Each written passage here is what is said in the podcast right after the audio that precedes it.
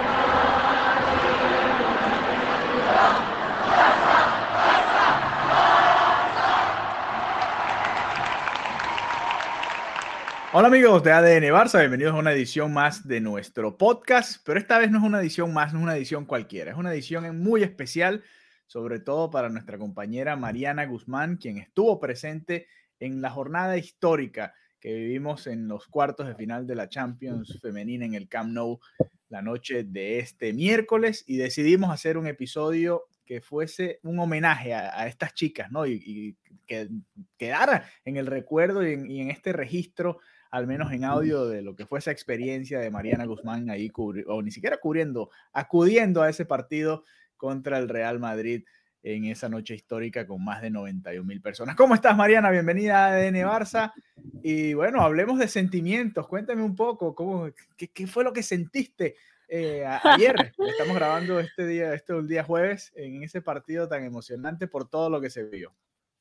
Hola Alejandro, yo te decía, te decía hoy, tenemos que grabar este episodio porque yo necesito que esto quede inmortalizado en el podcast, ¿no? Eh, qué sensación, mira, han pasado 24 horas y no, no se me quita la felicidad en el cuerpo. O sea, tengo una alegría desde ayer que, que, me tiene, como dicen, en las nubes. Estoy muy, muy contenta de lo que sucedió ayer y estoy muy contenta de además haberlo experimentado desde la perspectiva de un fanático, porque como bien lo decías, yo no estaba cubriendo, o sea, no estaba como periodista, no estaba acreditada, estaba como fanática que asistió al estadio y, y, qué diferencia de verdad, y me quedo loca, ¿no? Entre las dos perspectivas, entre lo que es mi, mi día a día, por así decirlo, yendo al partido, cubriéndolo desde el palco de prensa, a lo que es estar directamente con, con la gente, ¿no? Entonces, a ver, hay tantas cosas que comentar. Que, que quiero comentarte primero cómo, cómo se dio esto, porque a ver, la, la, acreditación como tal no, no se tramitó, ¿vale? O sea, ya estaba entendido que yo como periodista no iba a acudir. Es y que luego supongo fue... que, que, tienes que tener la acreditación de la competición desde el comienzo, ¿no? Porque estos no, son, no, puedes ¿no? pedirlo puedes partido, ir partido a partido. partido. Ah, bueno, Exactamente, lo puedes pedir partido a partido. Entonces pero puedes claro, pedir siendo... la, la, semifinal, Mariana. Sí exactamente, hace, ¿no? exactamente, exactamente. Pero bueno, entenderás la demanda tan fuerte que uh -huh. había para este partido en particular no, sí. no, se, no se tramitó ese proceso de acreditación, no se realizó. Y también por un tema de horario, yo había descartado ir al partido.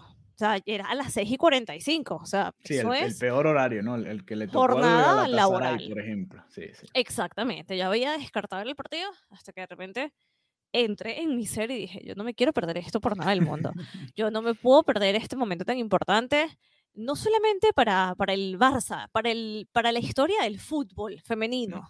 Eh, uh -huh. Esto es un hito histórico. Y, y, comencé a entrar en modo, bueno, vamos a tocar puertas, vamos a tocar puertas. Y les voy a dar crédito porque las cosas se tienen que decir, ¿no? A ver, a ver. No había, no había entradas. Como bien lo sabes, las entradas estaban agotadas. No. Uh -huh no se encontraban entradas desde hace muchísimo, muchísimo tiempo, por eso se tenía tan claro que se iba a romper el récord de asistencia. Y se me ocurrió escribirle a los compañeros de Más que Pelotas. amigos, me pueden ayudar, me pueden ayudar. Y de verdad me, me hicieron la... de verdad es que les escribí no, no lo superaba, le decía gracias en serio, porque gracias a ellos pude asistir al evento, eh, gracias a Adrián, gracias a Aina Canales, que además vino desde México solamente a cubrir esto, o sea, ella atravesó el mundo, cruzó el charco, como decimos coloquialmente, para venir a este partido. Entonces las cosas más, más rebuscadas, ¿no? Ser habitual en un campo y terminar yendo por unos colegas, por unos compañeros que, que, además me pasaron estas entradas y me permitieron además vivir desde una perspectiva totalmente diferente este partido. Así que mi agradecimiento, o sea, les mandé un montón de mensajes como gracias, gracias, gracias, porque te lo juro que la pasé también. Y el estar desde el palco de, perdón, estar desde las gradas fue tan distinto desde la llegada al estadio, porque te explico, yo siempre llego, paso por la misma puerta donde no hago cola, literal pasas, hola, soy prensa y te entregan una acreditación y pasas directo al estadio. Esto no sucedió. Ah, este, ayer estaba como, como público, común y corriente, como todos, ¿no? Y, y, ya tú veías el gentío y la emoción. Al momento en el que yo llegué, ya las habían recibido. O sea, ya había pasado el momento del, del bus y yo lo veía en imágenes ya cuando me estaba acercando al estadio y decía, no puede ser esto qué brutal. La cantidad de gente, te imaginarás eh, esa cantidad de personas en los alrededores del estadio, veías a toda la gente con camisetas también del Barça femenino, que me generó también una ilusión muy, muy grande. También veías camisas del Real Madrid, que esto en un clásico masculino no pasa, porque es un clásico que hay que decirlo, bueno, si ves a alguien con la camiseta del Madrid, puede haber un problema, ¿no? Entonces, Aquí no pasó esto. Me pareció que hubo una dinámica también muy distinta en ese sentido. Las personas que tenían las camisetas del Madrid estaban tranquilas de la vida caminando por los alrededores del estadio sin que nadie les dijera nada, sin que nadie las mirara. No había como ese feeling.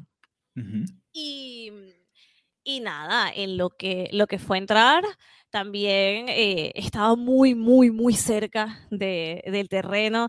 Vi todo, o sea, tan, tan cerca Comenzando por el mosaico, Alejandro. O sea, yo no sabía que iba a haber un mosaico, de verdad, a mí eso me sorprendió por completo.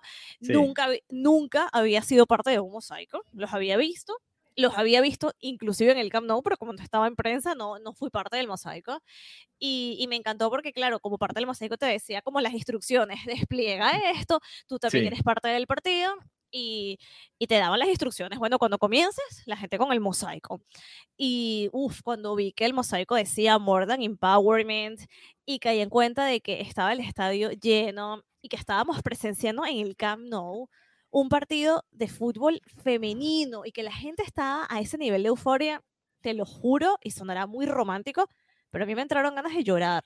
Esto era una una imagen que uno podía haber soñado, pero me lo dices hace seis meses.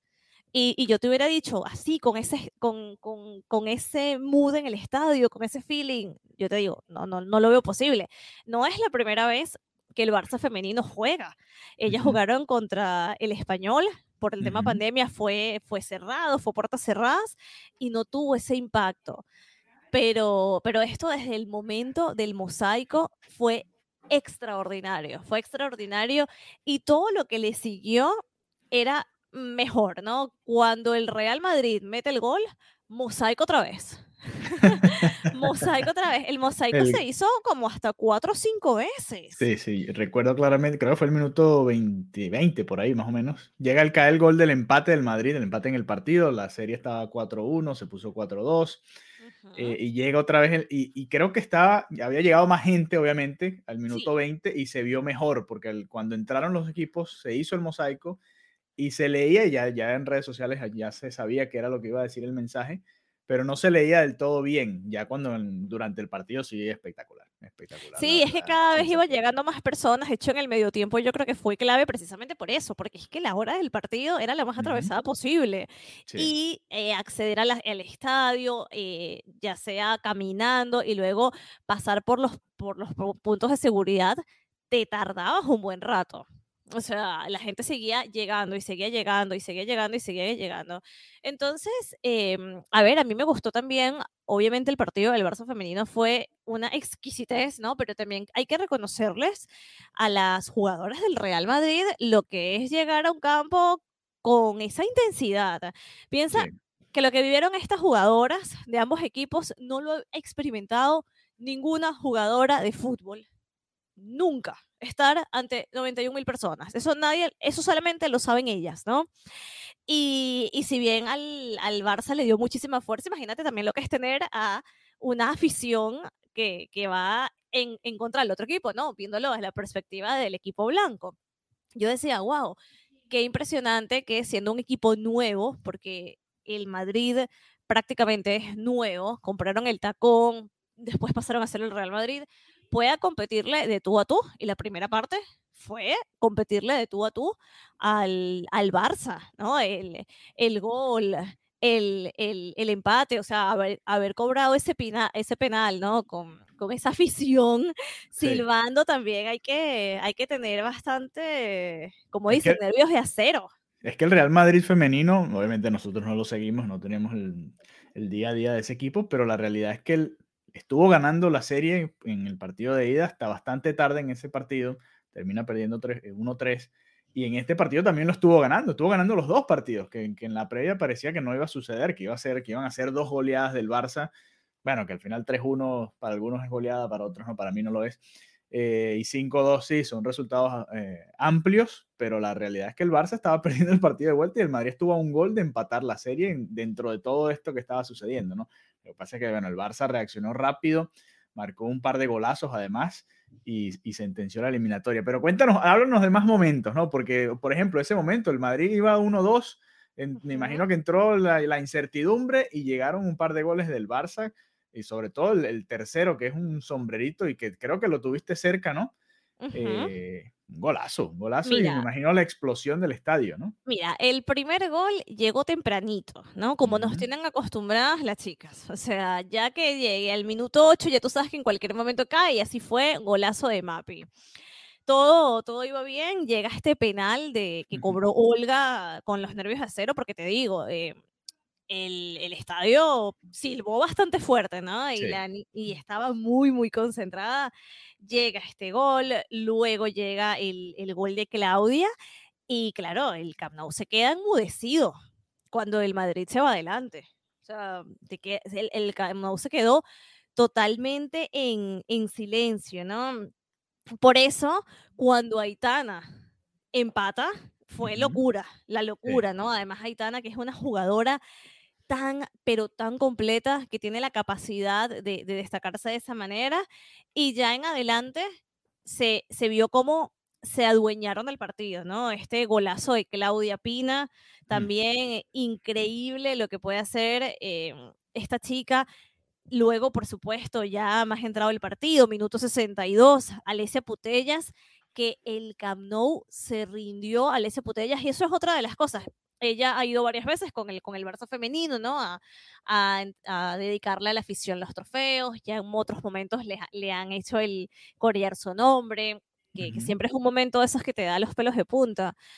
Pero verla en pleno, jugando de la manera que lo hace, siendo líder, porque lo más, grande, lo más grandioso de Alesia, además de, de su habilidad como deportista es la habilidad de ser líder, ¿no? Entonces, verla en pleno siendo líder, ejerciendo una influencia en el equipo y siendo vitoriada por la afición en el Camp Nou, o sea, 91 mil personas coreando a Alesia, que ella responde con una reverencia.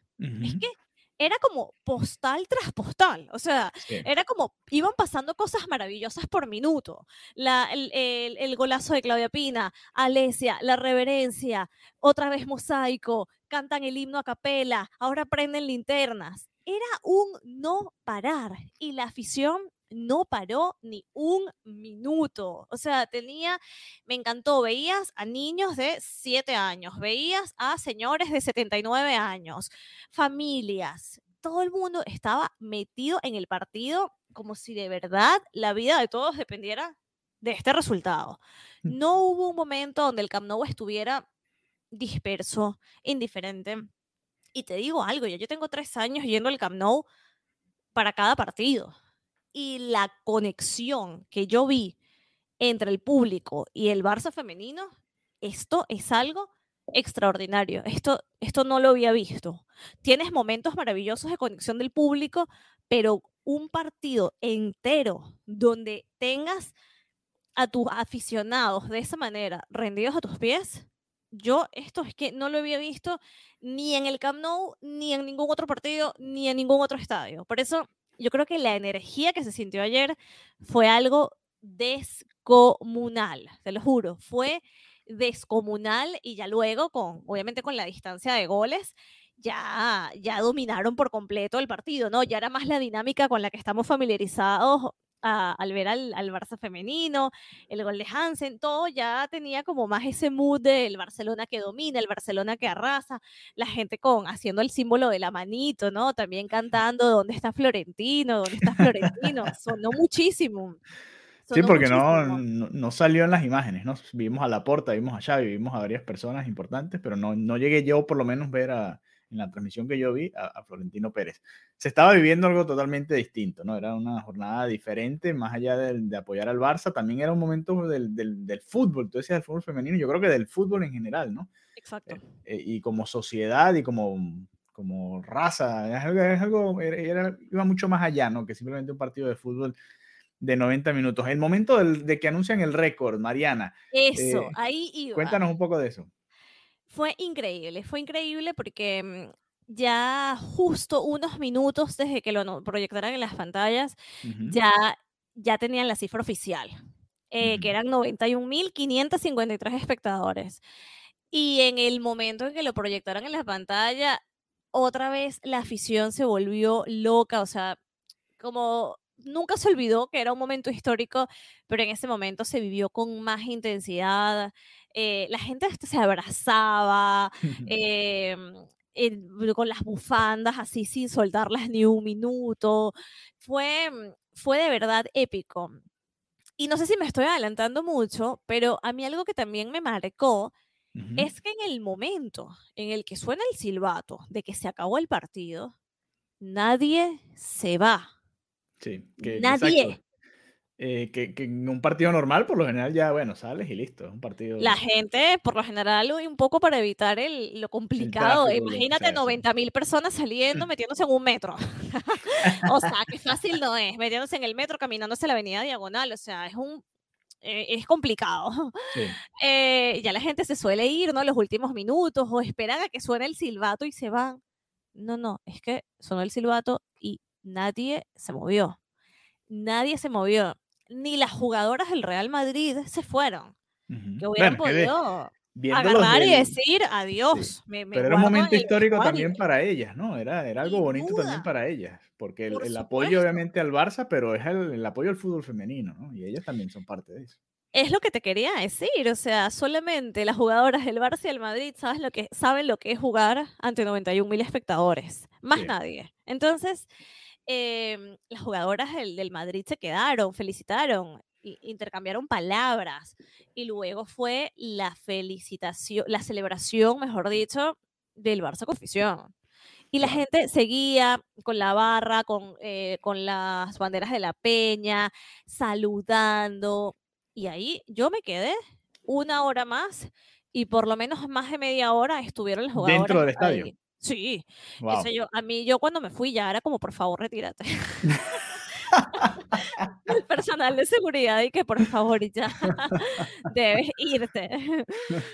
y, y, todas las suplentes, las que no pudieron jugar, todas estuvieron teniendo su momento, se tomaron fotos con los familiares, o sea, todos estaban muy conscientes de que era un día especial, de que era un día importante.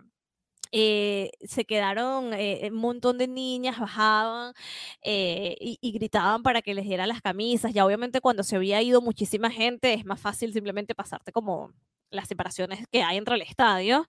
Entonces la gente la verdad se acercó muy, muy abajo y, y, ya muchas sí pudieron sacarse fotos así tipo selfies y tener ese contacto cercano, contacto cercano que la gente tiene en el Cruyff, que es un estadio pequeñito. Claro. Entonces, bueno, pequeñito delante de las proporciones, por supuesto, de un Camp Nou. Pero, pero fue maravilloso, Alejandro. Eh, yo me sorprendí muchísimo de, de la intensidad, de la intensidad del fanático. Esto yo nunca lo había visto, ni en el Cruyff, ni en el Camp Nou, ni, ni nada.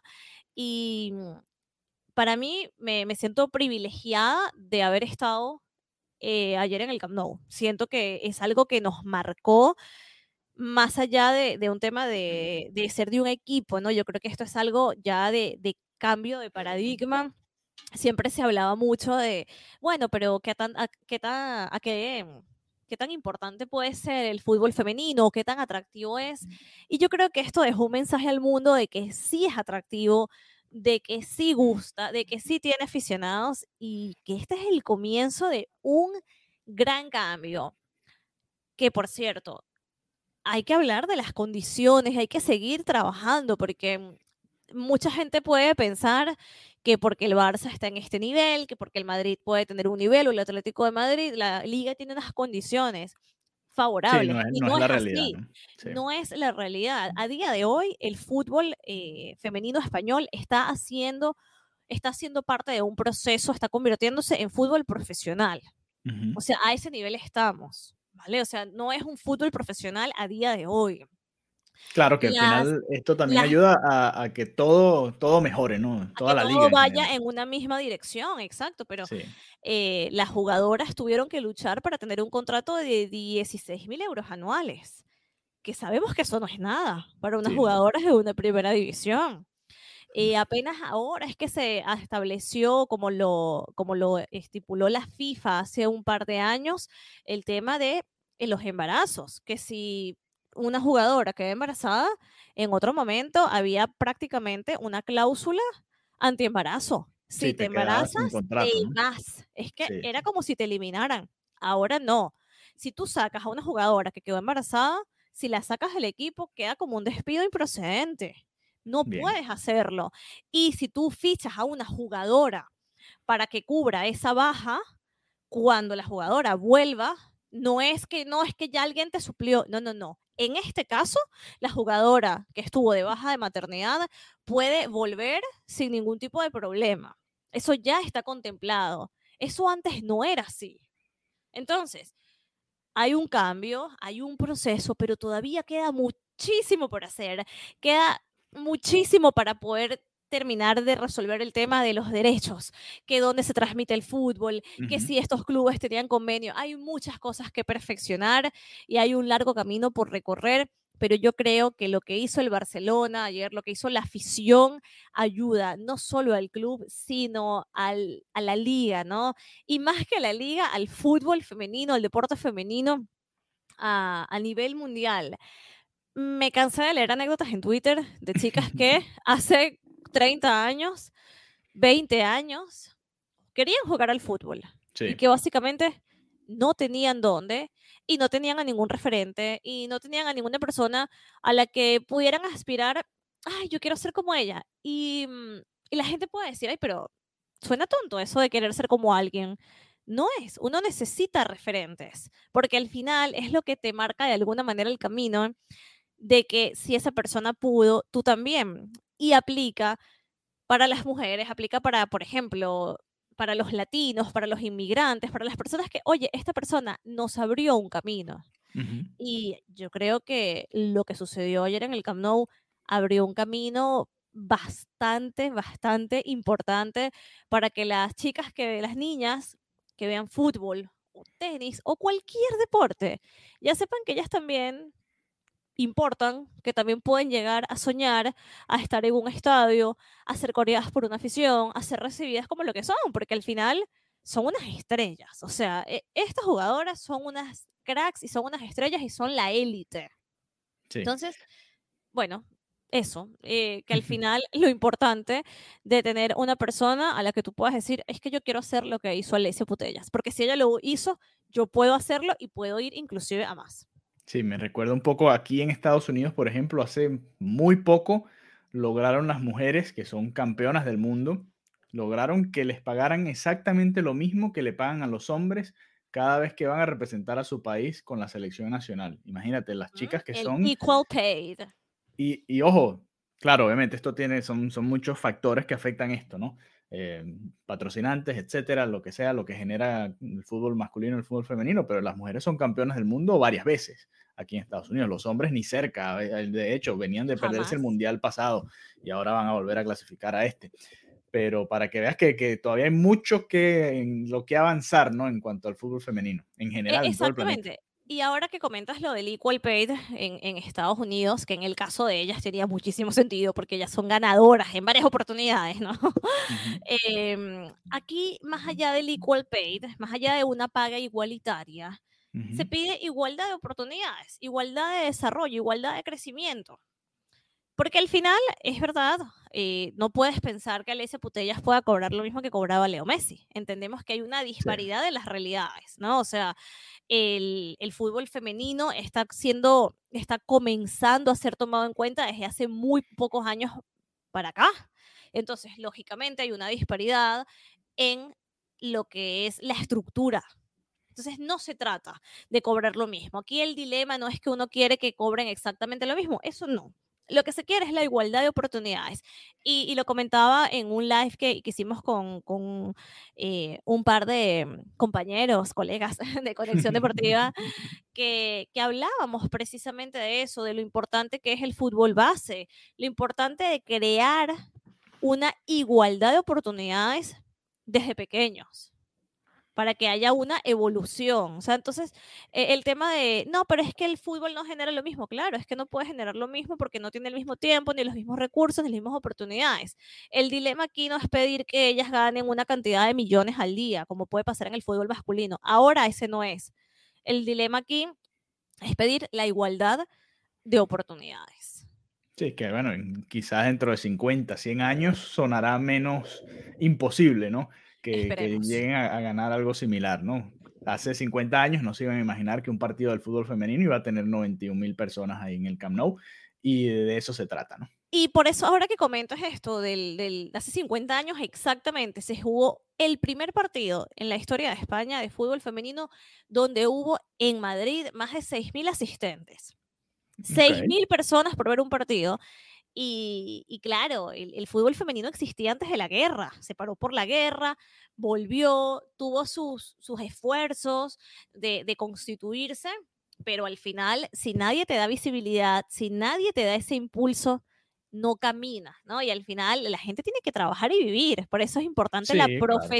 profesionalización, porque si yo soy deportista, pero también tengo que trabajar como abogada, como periodista, si también tengo que trabajar como cualquier otra cosa, ya no puedo dedicarme 100% a nivel físico, a nivel de horas de descanso, de dietas, entonces ya dejas de ser profesional. Sí, ya no eh, puedes dedicarle tu un- vida a eso. Sí, un trabajo de medio tiempo que no, no es la idea, ¿no? Ya no rindes igual, es Por imposible. supuesto, por supuesto. Es así, ¿no? Y hasta en lo mental, ¿no? Estás preocupada por ir a trabajar y después ir a entrenar y jugar y, bueno, imagínate. Eh, por supuesto que, que no es lo ideal y, bueno, poco a poco se va a ir rompiendo eso y abriéndose nuevos caminos para el fútbol femenino. Lo que sucedió este miércoles fue muy importante en ese sentido. Como tú decías, un- el comienzo de un cambio de paradigmas, ¿no? 91.553 personas que, bueno, le dieron ese espaldarazo, no solo al Barça femenino, sino al fútbol femenino en general, e hicieron historia. Y Mariana estuvo ahí, Marianita Guzmán de ADN Barça estuvo ahí presente, fue una de esas tantas personas que apoyaron al fútbol ayer y todas las que lo vieron además por, por los diferentes medios internacionales también. Como eh, un millón de personas vi que se conectaron en, los- en, No. lo- en la transmisión por internet. Sí, sí, millones y millones, increíble. La, la transmisión en este caso era DAZN en, en inglés, el que yo pude ver aquí en Estados Unidos, y espectacular, espectacular todo lo que hicieron y, la verdad que uno de esos momentos que uno se queda para siempre en la memoria, ¿no, Mariana? Este, así que bueno, nada, queríamos dedicarle este episodio a las chicas, a este momento histórico del fútbol femenino. Por supuesto, el lunes que viene estaremos regresando con otro episodio de ADN Barça, después del Barça Sevilla que se va a jugar este domingo, partidazo en el que el Barça buscará tratar de igualar al Sevilla en la segunda posición de la tabla en la liga. Así que bueno, nada, Mariana, gracias por contarnos esa experiencia y si quieren ver los videos, vayan ahí a arroba Marianita Guzmán en Twitter. Está todos los videos de todos los momentos que Mariana narraba aquí durante el podcast. Un abrazo y será hasta la próxima. Adeu, nos escuchamos el día lunes.